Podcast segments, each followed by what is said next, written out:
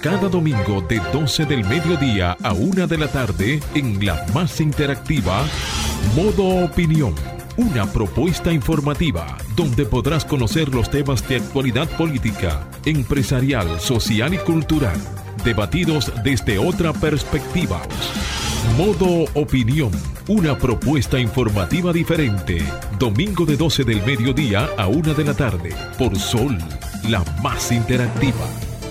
Muy buenas tardes, muy buenas tardes a todos los que nos sintonizan en este momento. Esto es Modo Opinión, señores, el programa radial más importante de los domingos, por la más interactiva, por Sol 106.5 FM de RCC Media, de Radio Cadena Comercial.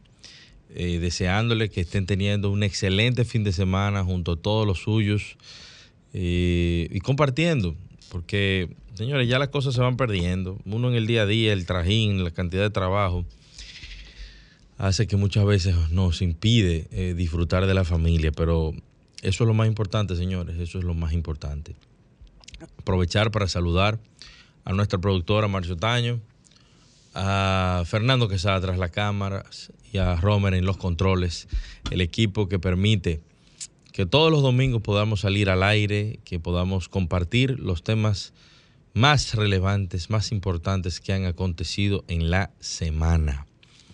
Eh, mi compañera Julia Muñoz Alegre se estará conectando por la vía del Zoom en breves minutos.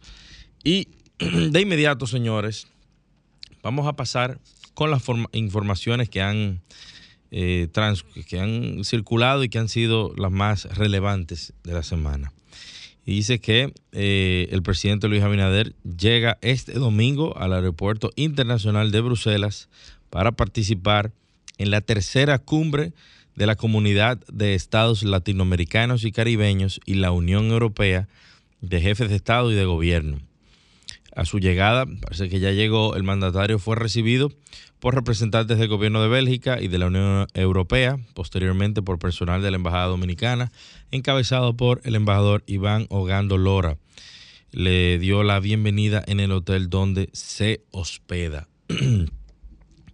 por otro lado, en los últimos años se han registrado un preocupante aumento en el tráfico y la venta de fentanilo en Estados Unidos la droga sintética que ha causado estragos en comunidades de todo el país norteamericano, provocando una alarmante cantidad de sobredosis y muertes relacionadas con su consumo. A pesar de que el fentanilo es una droga que está acaparando en la actualidad la atención internacional, lo cierto es que desde el año 2014 eh, nombres de dominicanos han sido mencionados por estar involucrados en ese tráfico en territorio norteamericano que también se dice que el fentanilo, vi una noticia que dice que el fentanilo comenzó a, a, manejarse en República Dominicana desde el año 2017, eh, a procesarse. Y también tenemos informaciones de que ya, se, ya circula ese consumo en el microtráfico dominicano, cosa muy preocupante, muy preocupante. Señores, en otro orden, la directora de persecución del Ministerio Público, Jenny Berenice Reynoso, citó para este lunes a los comunicadores Pedro Jiménez, Sergio Carlos y Alfredo de la Cruz, quienes denunciaron que han recibido amenazas de Miguel Arturo Miki López. La fiscal también citó a López, quien está acusado de integrar una red de lavados de activos del narcotráfico, al igual que sus hijos Miguel Arturo López Pilarte, José Miguel López Pilarte y su esposa, la diputada oficialista Rosa Amalia Pilarte. Eh, bueno, eh, de esto, solidarizarnos principalmente con nuestro compañero Pedro Jiménez por, esta situación. Eh, no, no debe ser tomado a la ligera, es importante que este tipo de cosas generen consecuencias para que otros teman a las autoridades, otros teman amenazar y eh, realizar este tipo de acciones. Eh, la República Dominicana debe fortalecer sus instituciones, pero también debe proteger el derecho a la libertad de expresión y a la comunicación. Eh, un periodista, un comunicador que emite una, da una información o que se hace eco de, una información, no necesariamente es verdad, pero eh, aunque se deben agotar eh, rigores, procedimientos de rigor, tiene que poder denunciar cosas y esa es la realidad. Y al que no le guste tiene que irse a los tribunales. Pero las amenazas y ese tipo de acciones no deben ser permitidas y deben ser castigadas con todo el peso de la ley. Señores, exhortan a los religiosos a incursionar en política. El presidente de la Junta Central Electoral, Román Jaques Liranzo, instó a los jóvenes electores a participar en los procesos electorales para resguardar la salud de la democracia en el país. Manifestó que en la República Dominicana no se, no se puede dar el lujo de retroceder porque sería un retroceso para la estabilidad política, económica y social. En la mañana de hoy se conocerá la ah, medida de coerción contra la esposa del artista El Mayor. La Oficina de Atención Permanente de Santo Domingo Este conocerá hoy la solicitud de, medida de coerción contra Carolina Tamayo, a quien se le acusa de apuñalar a su esposo, Emmanuel Reyes, conocido como el Mayor Clásico. El aplazamiento de la audiencia del pasado viernes se dio con la finalidad de conocer mejor el expediente y preparar los presupuestos de defensa. Señores, y en el plano internacional, Putin, el presidente Vladimir Putin de Rusia, afirmó en una entrevista que la entrega de bombas de racimo estadounidenses a Ucrania es un delito. En cuanto a las municiones de racimo, la propia administración de los Estados Unidos hizo una valoración de las mismas hace un tiempo a través de sus empleados cuando calificó su uso de delito. Así es como creo que debe ser visto, aseguró Putin en la entrevista para el programa Moscú. Y señores, esto vuelve a, a resaltarse. La guerra, entre muchas aristas, se está fomentando desde los Estados Unidos. La administración del presidente Joe Biden está interesada en que haya una guerra. Es el principal promotor de que esto esté sucediendo. El ingreso a la OTAN, la colocación de misiles, el apoyo armamentístico. Pero ¿qué, qué, es lo que quieren? ¿Cuál es? Habría que profundizar. Vamos a traer a un geopolítico, una persona especialista en geopolítica, porque eh, eh, cuáles son los intereses. Hay que ver dónde los americanos están, dónde el gobierno norteamericano está, Julia, donde el gobierno norteamericano está, hay intereses, porque como, como dice la famosa frase, que los americanos no tienen amigos, tienen intereses. Y, bueno, en el, en el plano internacional, eh, aunque Estados Unidos es una potencia y tiene muy asegurado su posicionamiento en diferentes instrumentos multilaterales, eh, esto no obedece solamente a un tema de, protección de, sus intereses. Después de la guerra de, Ucrania, de Rusia con Ucrania, todo el sistema geopolítico mundial ha cambiado, no necesariamente por Estados Unidos. Después de la pandemia, las cadenas de suministros, todo el tema de la suministración de, recursos, de, hasta de la mismo petróleo, los alimentos, todo ha cambiado. Y eso ha llevado a que las, a que las grandes potencias eh, pues de alguna manera aseguren esos puertos y esos, y esos destinos de, transporte. Julia, una pregunta. ¿Quién, ¿Quién está ahora suministrando el, gas que suministraban los rusos y a qué precio? Averígualo, profundiza. ¿Por qué, ¿Por qué el gobierno norteamericano no se metió a buscar a las niñas de Boko Haram? ahí no hay petróleo, ahí no hay, ahí no hay dinero.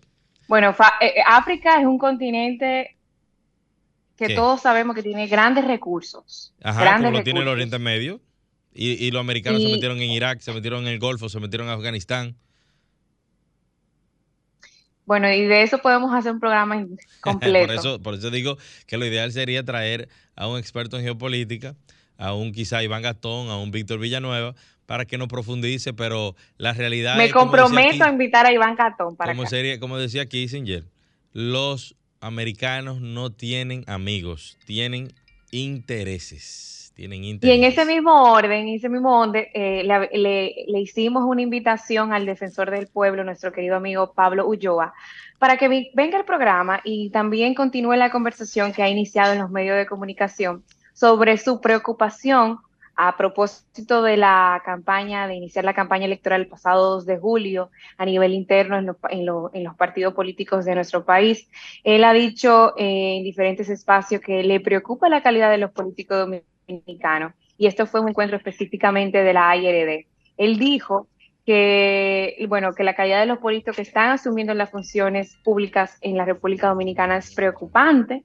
También señaló que bueno, que la sociedad tiene que tocar las puertas a los partidos para que toda persona, de alguna manera, que llegue a un cargo público, tenga una formación y una realidad, una necesidad, una sensibilidad y una sencillez y una capacidad técnica para poder asumir ese compromiso. Y yo, bueno, yo todo lo contrario, yo a esta, a esta respuesta de Pablo Ulloa, yo encuentro que en este próximo 2024 va a ser un año electoral muy interesante, con una calidad y un, de propuestas y de formación política muy interesante y muy provechosa para el proceso electoral que vamos a vivir el año que viene. Yo creo que este va... Sí, vamos, vamos a entrar a una pausa y continuamos aquí en modo opinión. Ahora nos ponemos en modo opinión. Buenas tardes, 12 y 14. 12 y 14 de la tarde. Eh, señores, la tarde de hoy yo quiero hablar de un filme que está trascendiendo muchísimo a nivel internacional y que espero que pueda llegar a la República Dominicana pronto. ¿Por qué? Porque tiene un significado muy especial y, un mensaje poderosísimo, que todos deberíamos unirnos e, en torno a ese mensaje y sumarnos al movimiento de la libertad de nuestros niños y de nuestras niñas, de nuestros adolescentes. Hablo de la película The Sound of Freedom, El Sonido de la Libertad. Es una película que la ha dirigido el actor mexicano Eduardo Verástegui y que tiene como protagonista principal a Jean Caviezel, el que hizo el, protagonista de la película La Pasión de Cristo. Pero, ¿de qué trata? ¿De qué va este filme? Señores, y básicamente cuenta la historia de un eh, ex agente eh, de la Seguridad Nacional de los Estados Unidos que se embarca en rescatar a una niña de eh, secuestradores para el tráfico sexual. ¿Qué es lo que ha generado que esta película cobre muchísimo más sentido? Es la cantidad de empresas de la industria que se han querido negar a eh, exponerla. Netflix, el mismo Disney, que tenía los derechos sobre el, sobre el filme, eh, se negaron a seguir adelante con el proyecto y a enseñarlas. ¿Pero por qué? Es porque hay en el mundo una cantidad de personas perversos y pervertidos que se dedican al negocio de la explotación sexual de niños y niñas. Y cuando hablamos de niños y niñas, eh, uno puede quizá pensar 16, 17 años. No, estamos hablando de niños de 2, de 3, de 4, de 5, de 6 años, que son violados hasta 10 veces en un mismo día y que una vez son descartados por los clientes que consumen este tipo de aberración, entonces migran al, eh, al negocio del el tráfico de órganos. Es un, un, tema que la mayoría de las personas no quiere tocar, la mayoría de los medios no quiere abordar el tema, pero es una realidad. ¿Por qué? Porque es un negocio de 150 mil millones de dólares, es un negocio que involucra a élites mundiales, dentro de ellos políticos, altos empresarios, eh, personas globales, que son unos degenerados. Tienen dentro de sí y en esos grupos las más perversas, eh, los más perversos sentimientos y deseos por hacer daño a estas almas eh, inocentes. Entonces, esta película, eh, que duró cinco años produciéndose porque no tenía presupuesto, nadie quería apoyarlo, se hizo a duras penas, con todo el esfuerzo y la energía que se pudo entregar, pero al mismo tiempo con la, por personas con convicción de que esto había que liberarlo. La película no está en la República Dominicana todavía y no sabemos cuándo va a ser presentada en cines de países latinoamericanos, pero todos tenemos que, que, exigir a, las empresas de cine y a, productoras que ese, ese filme sea presentado en la mayoría de los países y que la mayoría de las personas veamos eso. La República Dominicana no está exenta de esta, este tipo de cosas que, que pasan. Muchas de ellas no salen en los medios de comunicación, pero pasan a diario los secuestros, las desapariciones forzosas, que uno eh, pasan, pasan los meses, pasan los años y no sabe qué sucedió con un niño, con una persona, con un adolescente en la República Dominicana. La Policía Nacional no tiene el presupuesto necesario para poder dar de manera efectiva con la persona desaparecida, la persona secuestrada o con sus captores. Pero esto no es un tema de, los Estados Unidos, esto no es un tema de República Dominicana, es un tema global. Vuelvo y les recalco, les repito, es un negocio de 150 mil millones de dólares que inicia, según lo que he podido leer y lo que he podido escuchar del propio eh, productor mexicano Eduardo Verástegui, que inicia con la pornografía infantil. Eh, gente, bueno, yo no sé si se le puede llamar gente, son animales, bestias, que disfrutan y entonces pagan por ver niños siendo abusados sexualmente. Señores, en la mente de quién, de, qué persona puede estar, eh, puede, puede, pasar por, por la mente de querer pagar y generar una industria, un comercio tan grande sobre esto. Esto le ha puesto evidentemente valor a los niños del mundo. Así que también tenemos que tener mucho ojo, mucho cuidado. Hace un tiempo, en una plaza importante de aquí, me hizo referencia una persona amiga de que en el área de comida hay a veces eh, inescrupulosos, hay a veces ese tipo de delincuentes, pedófilos, pederastras, eh, observando a los niños y, y quedándose mirándoselo, tirándole fotos. Hay que tener mucho cuidado, señores. Tenemos que proteger a nuestros niños, a nuestras niñas de este tipo de animales y bestias, que lo que deberían ser, en primer lugar, eh, como lo planteó en, en, su momento cuando fue diputado Jean Luis Rodríguez, la castración química a los abusadores sexuales. Pero algo que también se deriva de todo esto, que puede ser mencionado de todo esto y que sorprende bastante, y lo recuerdo cuando Jean Luis proponía la castración química en la Cámara de Diputados, era que la mayoría de los casos de abusos sexuales y de agresiones sexuales en niños y en adolescentes, señores, proviene de los círculos íntimos. Un papá, un tío, un vecino, usted sabe, un profesor, usted sabe lo que es eso, que uno no puede confiar ni siquiera en el papá, muchas veces, o en la mamá de un niño que cuando no son ellos mismos que perpetran el, hecho, eh, lo venden y reciben dinero para que, eso, para, para, que abusen sobre esos muchachos. Yo creo, honestamente, como, como he opinado en el pasado con relación a los delincuentes, esas personas que están acostumbradas y que ya han normalizado una conducta de que atracar y matar a una persona de bien, una persona que se ha fajado por conseguir poco o mucho los bienes materiales que tiene, que no debe realmente no debe respirar. Me critican bastante por ese tema, pero yo entiendo que personas así no se reincorporan a la sociedad. Una persona que es un pedófilo, un pederastra que, ha abusado sexualmente de un niño, no, ya, ya, ya escapa de lo que es la castración química, porque la castración química es lo que le impediría de tener quizás ese líbido para él, pero puede, puede hacer otras cosas. Para mí deben quitarle la vida los derechos humanos, que vengan a pelear todo lo que quieran, pero una persona que abusa sexualmente de un niño de dos años debe morir, debe ser llevado a un procedimiento de justicia y que le inyecten, eh, que lo lleven a la inyección letal, la, la silla eléctrica, lo que sea, pero que se le quite la vida. Tenemos que tener menos bestias de ese tipo en la humanidad. Simple y sencillamente.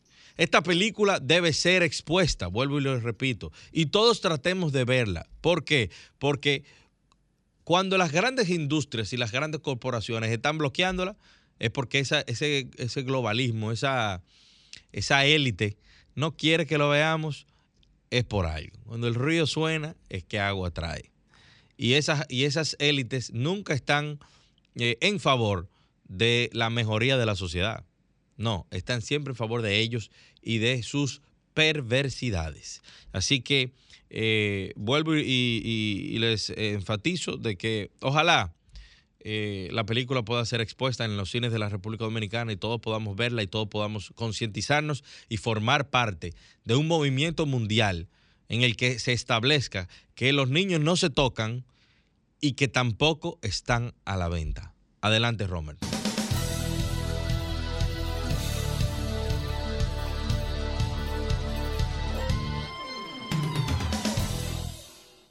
12.24 de la tarde, seguimos aquí y ahora vamos con el comentario de Julia Muñoz Alegre. Muchísimas gracias Samuel, pues hoy vengo otra vez a hablarle de las elecciones españolas. Según medios, más de 1.400.000 electores ya han ejercido su derecho al voto a través del servicio postal de correos y estos ejercen su derecho en medio de una petición récord de solicitudes en un tipo, vamos a decir, de un periodo vacacional, en medio de, más de 2.600.000 lo han solicitado. Además de 276 oficinas de correo han abierto incluso este domingo en las principales ciudades y en la costa para acelerar el proceso. Unas 200.000 oficinas en el territorio español abrieron este fin de semana. Recordarle a todos los españoles residentes en República Dominicana y lo están inscritos, importante saber, en la lista del censo de residentes ausentes, el CERA, que se han dado de alta en el Consulado Español en Santo Domingo, pueden y podrán votar en el consulado con la documentación electoral y las, y las papeletas recibidas a domicilio, la mayoría que ha recibido en sus casas, pues el voto en el exterior. En todo caso, en la oficina consular de, de Santo Domingo, la Avenida Independencia, estarán disponible toda la documentación a los que no lo han recibido para ser descargadas electrónicamente en el mismo consulado. También, aunque no hayan recibido esta documentación en su domicilio, los electores podrán igualmente ejercer su derecho al voto en este consulado general. Hoy domingo, los españoles residentes en República Dominicana podrán ejercer su voto desde las 10 de la mañana hasta las 4 de la tarde y este lunes hasta el jueves 20 podrán hacerlo de 9 de la mañana a 5 de la tarde en el Consulado General de España en Santo Domingo, en la Avenida Independencia, número 1205 en zona universitaria. Importante también destacar de este proceso en el cual en República Dominicana residen alrededor de 27 mil y pico de españoles eh, por lo que una gran cantidad está dispuesta. En el día de ayer estuve allá eh, pues viendo como apoderada de uno de los, de los partidos participantes y el proceso ha sido muy interesante. Unas elecciones anticipadas. Como saben, el voto en el exterior se realiza una semana antes del 23 de julio y alrededor de 2.300.000, más de entre 300.000 y 600.000 son los españoles en el exterior que se encuentran en estos momentos eh, fuera de su territorio para ejercer el voto. O sea que es una gran cantidad eh, de, de hábiles para estas elecciones. Lo interesante de todo esto es que en medio de todas estas elecciones, pues continúan los debates presidenciales, en este caso eh, la representante del Partido Sumar ha convocado este 19 de julio a que, bueno, eh, Feijó y pueda defenderse de las acusaciones de supuestamente eh, de su relación con el narcotráfico. Y también llama la atención de cómo el PSOE ha endurecido su campaña y su discurso en diferentes plataformas. interesantísimo cómo la ultraderecha de España ha tomado espacio en algunos lugares de conversación, de debate, y hay que seguir muy de cerca este proceso. Nuevamente invitar a todos los españoles residentes en República Dominicana que hasta el jueves de esta semana, jueves 20 de julio, hasta las 4 de la tarde, perdón, 5 de la tarde, eh, podrán acercarse al consulado general, ver si están inscritos en el, en el CERA y, si están también registrados en el consulado, pues podrán en ese momento. También, si tienen alguna duda, pueden acercarse allá, estará el personal eh, de la embajada, pues de alguna manera orientando en esto. Importante también destacar que las embajadas y los consulados eh, seguirán, seguirán en el voto en el exterior en las urnas y como saben, eh, en el 2019 más de 1.346.000 españoles eligieron esta modalidad de sufragio frente a los 2.600.000 de electores que lo hicieron en esa ocasión tras concluir el plazo de solicitudes de lo informado a través de correo. La empresa postal ha formalizado 19.400 contratos de refuerzo para poder dar abasto.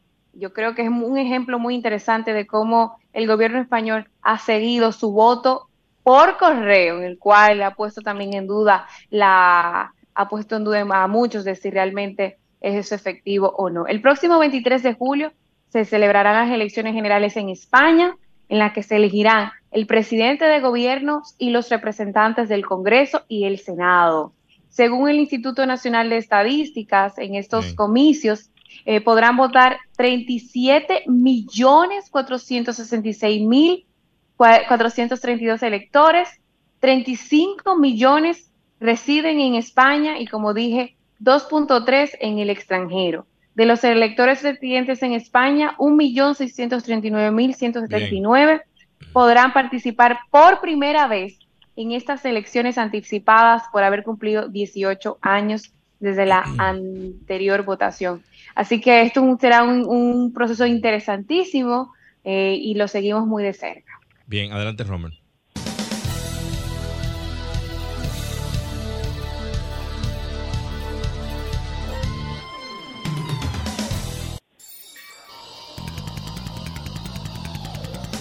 Modo Opinión presenta la entrevista.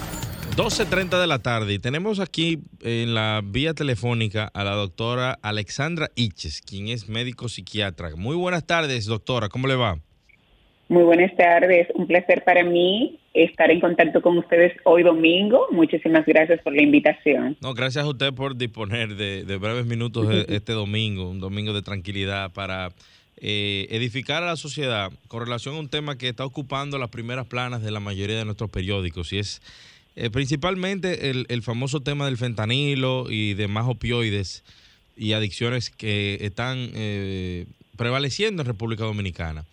desde el pasado siempre hemos escuchado de la marihuana que en ciertos sectores sociales incluso es ya normalizado el, el, uso y, el consumo de la marihuana. En otros casos también hemos oído de la cocaína de, y, todo lo vinculado al microtráfico y al tráfico de, drogas en República Dominicana. Pero ahora se complica un poco más el escenario porque hemos podido ver cómo en países como los Estados Unidos y en otros países de, Europa, eh, vemos las reacciones, porque nosotros no, generalmente no estamos expuestos a ver la reacción o el comportamiento de una persona drogada, pero con el fentanilo es muy diferente, por eso se le llama la droga zombie. ¿Qué opinión le merece esto usted, doctora? Lo primero que tenemos que aclarar es el tema del el abordaje de forma sistémica de lo que son las adicciones. Las adicciones aunque realmente tienen una visibilidad ante la sociedad de algo comportamental, es una enfermedad. Es una enfermedad que se caracteriza más que nada por unos desórdenes a nivel neurológico que produce la sustancia o no sustancia que provoque un cambio drástico en lo que es su comportamiento habitual. Digo sustancia o no porque existe ahora una clasificación de adicciones sin sustancias o adicciones secas. ¿Qué es lo que está llamando la atención eh, últimamente con relación a esta sustancia específicamente que es el fentanilo? A principios de años, eh, a principios de este año, yo hice, empecé a hacer unos acotes y unas aclaraciones posterior a yo participar en unos operativos médicos en unos barrios muy céntricos de la sociedad. Y dije en su momento que lamentablemente todas las características clínicas que tenían estas personas, estos adictos, eran muy características de estar usando una droga como tipo fentanilo. En su momento se me criticó, te podrás imaginar cuánto, pero yo dije incluso, bueno, yo estuve en, en tal calle, en tal barrio, y yo lo declaré el barrio zombie. Ahí empieza todo, todo esto, aunque claro, ya en, en otros países como en Estados Unidos, un ejemplo en Filadelfia, hay todo lo que puede ser una avenida que incluso se le llama así, lo que es el barrio zombie. Pero ¿qué ocurre?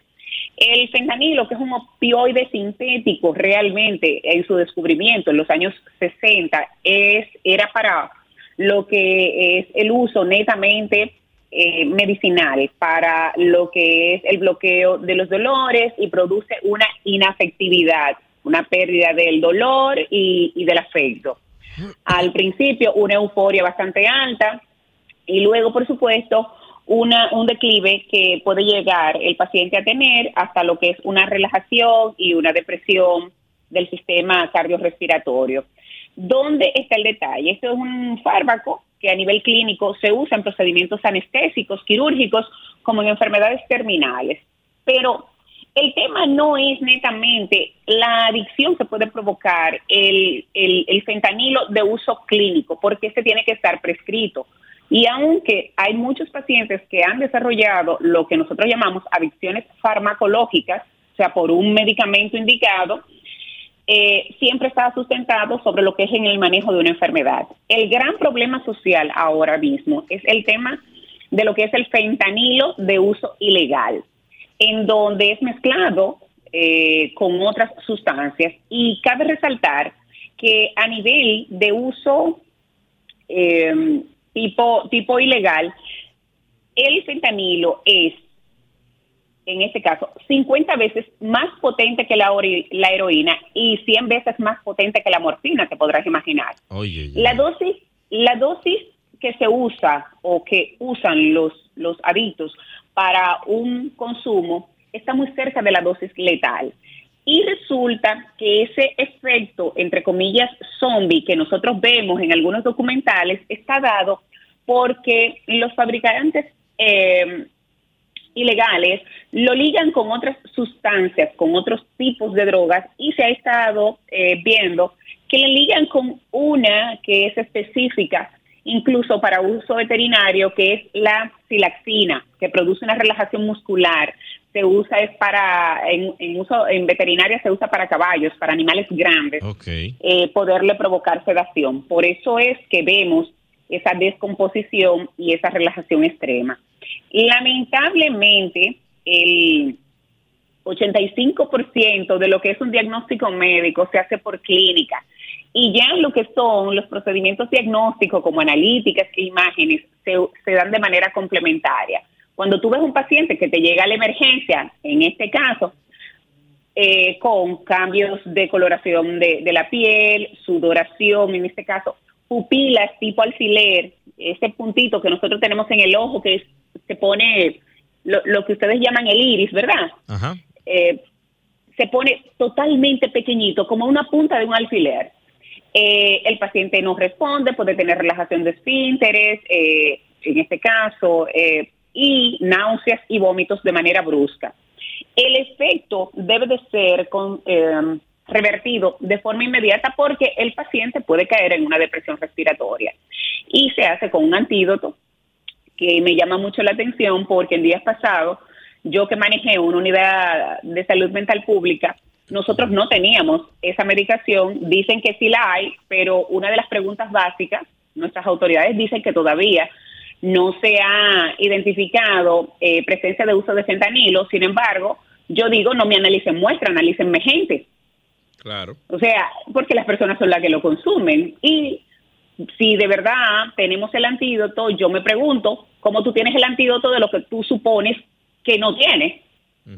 O sea, tú no puedes tener un antídoto cuando tú dices aquí que no es fentanilo, que no se está usando fentanilo. Entonces, hay mucha contradicción. Lo que sí está claro, que podemos ver últimamente, los reportes inclusive eh, de la DEA, donde aquí en el 2016 y en el 2019 se encontró presencia clara y concisa de fentanilo y ahora salieron unos reportes en donde dice que incluso aquí operaban centros. Pero lo importante de todo esto es que nuestra población está muy afectada. ¿Por qué?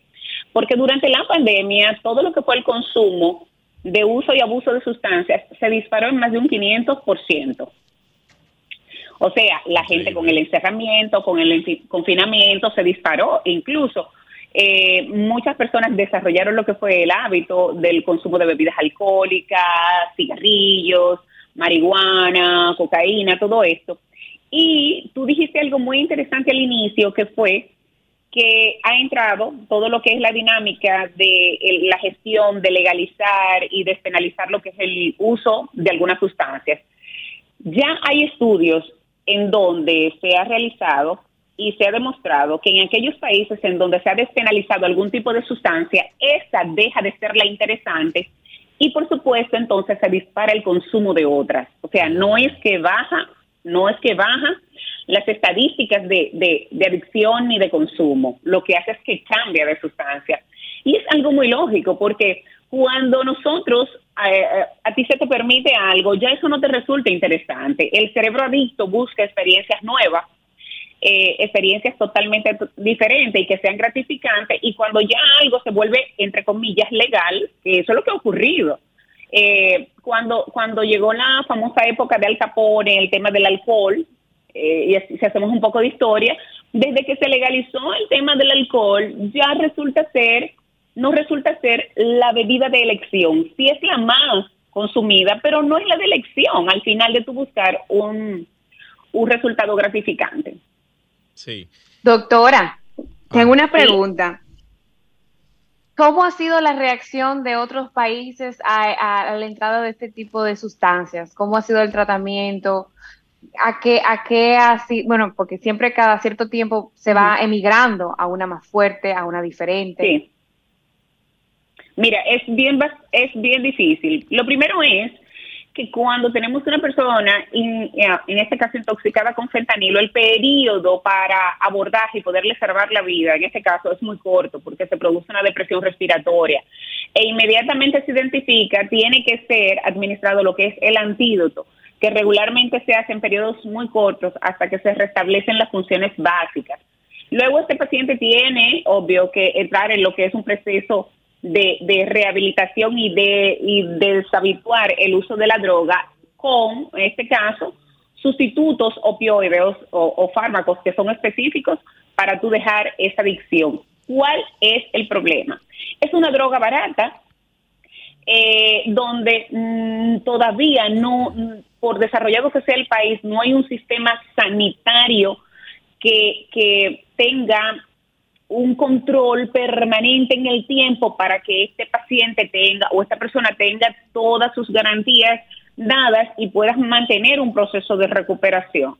Entonces, eh, acordémonos también que los procesos de, de, de, de, tú dejar un tipo de adicción después de la, del manejo de la parte clínica, la parte médica, tiene que ser algo consensuado y voluntario y muchas veces, obvio, estamos hablando de personas enfermas, cerebros enfermos, y prefieren mantenerse en el, en el tema del consumo, a menos que sea una decisión totalmente dada por este. Pero eh, es muy costoso, es muy costoso a nivel de lo que es el sistema de sostenimiento público y son pacientes que resultan, eh, desarrollan otras enfermedades paralelas como enfermedades infectocontagiosas, eh, están muy expuestos a, a otro tipo de, de, dolencias y por ende son pacientes que caen en la categoría de alto costo.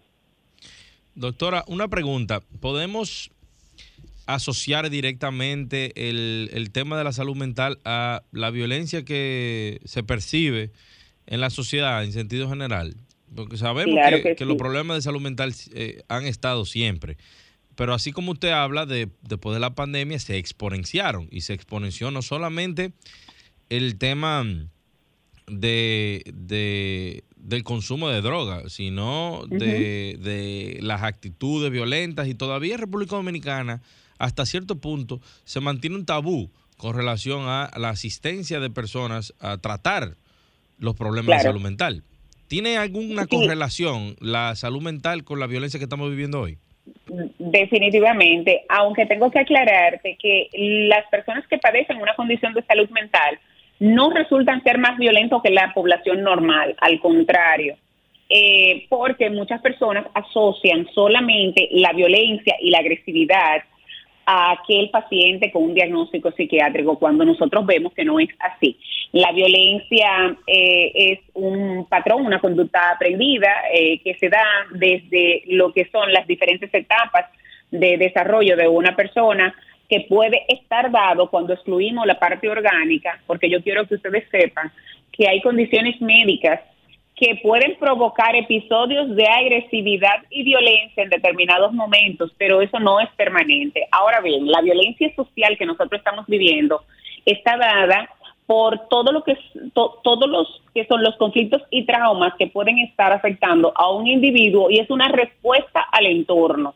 Y de hecho, eh, hay algo bastante característico. Nosotros somos uno de los países, ejemplo, con más violencia vehicular del planeta.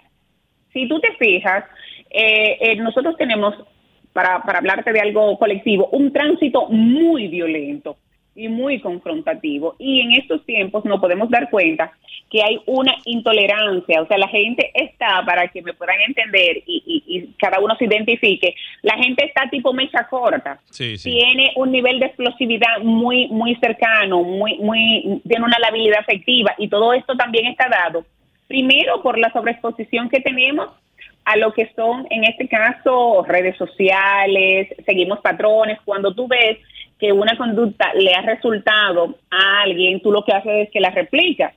Eh, cuando vemos el no límite de las cosas, el consumo, el uso y abuso de sustancias, la normalización. A mí me está preocupando mucho la normalización de la violencia. La gente está que ve un acto violento, presencia un acto de agresividad y dice, ah, no, está bien, eh, yo no me voy a meter. Eh, claro, tú no te puedes meter porque tú tienes que preservar, pero tú tienes que ser una voz de alerta para esa persona, salir a buscar ayuda y hacer lo que tiene que, hacer para poder mantener su integridad y su salud mental. Es así, es así. Eh, realmente eh, es preocupante. ¿Qué acciones usted entiende que se deberían tomar tanto del sector público como del sector privado para enfrentar todas estas situaciones que estamos teniendo como país? Bueno, yo creo que para esta situación de República Dominicana y la salud mental tenemos que tener la colaboración de todos. Y sin ser excluyente desde las instancias gubernamentales, pero también de forma particular y personal. ¿Tú sabes por qué? Porque tenemos primero, a nivel eh, eh, de políticas públicas, que garantizar el acceso de la salud mental a toda la población. Lamentablemente nosotros no tenemos eh, un hospital eh, de salud mental, nosotros no tenemos un hospital psiquiátrico, lo que existen actualmente son pequeñas unidades de intervención en crisis en algunos hospitales que no dan abasto. Y nosotros tenemos que entender que los próximos, sin, óyeme, sin temor a equivocarme, y ojalá estemos vivos de aquí a ese tiempo, en los próximos 10 años la salud mental se va a convertir en la primera enfermedad y de mayor gasto público, pero no solamente en este país, sino a nivel mundial. No lo quieren ver así, no nos estamos preparando, realmente vamos estamos en una crisis sanitaria general, pero si tú te fijas, los servicios actualmente eh, sanitarios son asumidos y demandados más por personas con afectación en la esfera de salud mental que los demás. Nosotros ahora mismo, a nivel mundial, somos la, la especialidad donde el paciente eh, tiene más discapacidad, menos calidad de vida y resulta ser la carga económica más alta para los gobiernos. Entonces no nos estamos preparando, no le estamos dando la atención necesaria. Debemos de garantizar acceso, atención permanente y sobre todo tratamiento, porque tampoco es una gracia tú ir a una consulta, te damos la consulta pública, pero el paciente no tiene cómo acceder a los fármacos a largo plazo. O sea, no hay cobertura hoy en día en el tema de salud mental. No, no, no. Y tenemos, y así mismo, y tenemos un tema también con lo que es eh, nuestra nuestro eh, seguro, eh, nuestras ARS, en donde entienden que las enfermedades mentales son catastróficas. Los psicofármacos no están incluidos en lo que es el listado de, de medicamentos de alto costo, excepto de un solo fármaco que tenemos en estos momentos ahí. Y, sí, sí, termine la idea, doctora. Ah, ok, perdón. Y, y que este se está abogando precisamente para que eso eso cambie, eso se dé, pero necesitamos la voluntad de todos y que nos hagamos eco de que la salud mental no es en este caso un privilegio ni estamos mendigando, es un derecho constitucional sin exclusión de clase social. Bueno, doctora, eh, lamentablemente se nos acabó el tiempo. Agradecerle encarecidamente por eh, su tiempo y las informaciones que nos provee y que nos eh, edifica a toda la sociedad con relación a esto que estamos viviendo con, con relación al tema de las drogas y las adicciones en sentido general. De verdad, muchas gracias y feliz fin de semana. Igual para ustedes y un placer para mí, siempre las órdenes. Gracias. Vamos a una pausa y continuamos aquí en modo opinión. Mi comentario de la tarde de hoy con relación a, la película de Sound of Freedom y con la relación de estos pederastras pervertidos que, que abusan de nuestros niños. Yo quiero oír la opinión de la gente. Siempre es importante la opinión de la gente. Por eso, Romer, ponme los teléfonos, por favor. Comunícate 809-540-1065. 1-833-610-1065 desde los Estados Unidos. Sol 106.5, la más interactiva. Así es, señores. Y bueno, ya tenemos una llamada. Muy buenas tardes. ¿Quién nos habla y de dónde? Eso, eso está, buenas tardes. Eso está mal. Esa gente hay que condenarlo. Y otra cosa puntual. Sí. El que no esté de acuerdo con lo que habla un periodista, para eso está eh, la justicia, para eso hay demanda. Los tribunales, correctamente. aló, oye, comunicador. Sí, sí. El Trujillato, los tiempos de Balaguer y eso se fue, que se reprimía, la libre expresión y eso pasó, mi hermano, creo yo. Sí, ¿no? Así es, así es. La sociedad tiene que evolucionar, pero realmente, señor, quisiéramos oír sus opiniones con relación a este tema. Ustedes saben, y seguro todos los que nos están escuchando conocen de casos o han escuchado de casos de niños que han sido abusados. Y lo sorprendente es que son los mismos entornos cercanos, los vecinos, familiares. Usted sabe lo que es eso. El papá, el padre que le haga eso a su hijo o a su hija, debe ser asesinado. Adelante, buenas tardes hay que darle a aplicarle una pena capital, sí, y eso que usted dice mayormente esa es la realidad, sí, lamentable. Gracias. Bien, gracias por su llamada. Señores, es, e, es impresionante. Tenemos que cuidarnos, eh, cuidar a nuestros niños bastante, darle seguimiento, no dejarlo. Hay gente que, señores, tiene hijos por tenerlo y que, y que lo deja a la, a sus anchas. No, señor, déle seguimiento a sus hijos, pregúntele, enséñele desde chiquito que, que nadie lo debe tocar, que esas conductas son reprochadas y que debe informarlo inmediatamente. Y otra cosa muy importante, que al que lo amenace a su hijo o a su hija, que, sepa reaccionar y que le pueda decir, porque hay muchos niños que se asustan porque un pederastra, porque esos tipos saben, esos demonios satánicos, saben cómo manipular a los niños y le dicen, si, si tú lo dices, le voy a matar a tu papá, le voy a hacer daño a fulano o fulana hay que entrenar a nuestros hijos a que sepan reaccionar y que se lo digan a los padres. Es, es mejor que mi hijo me vea a mí como que voy a ser un criminal que le voy a arrancar la cabeza a otra persona a que me le ponga la mano, porque eso es lo que va a pasar. Así que feliz fin de semana. Cuídense. Sol 106.5, la más interactiva. Una emisora RCC Miria.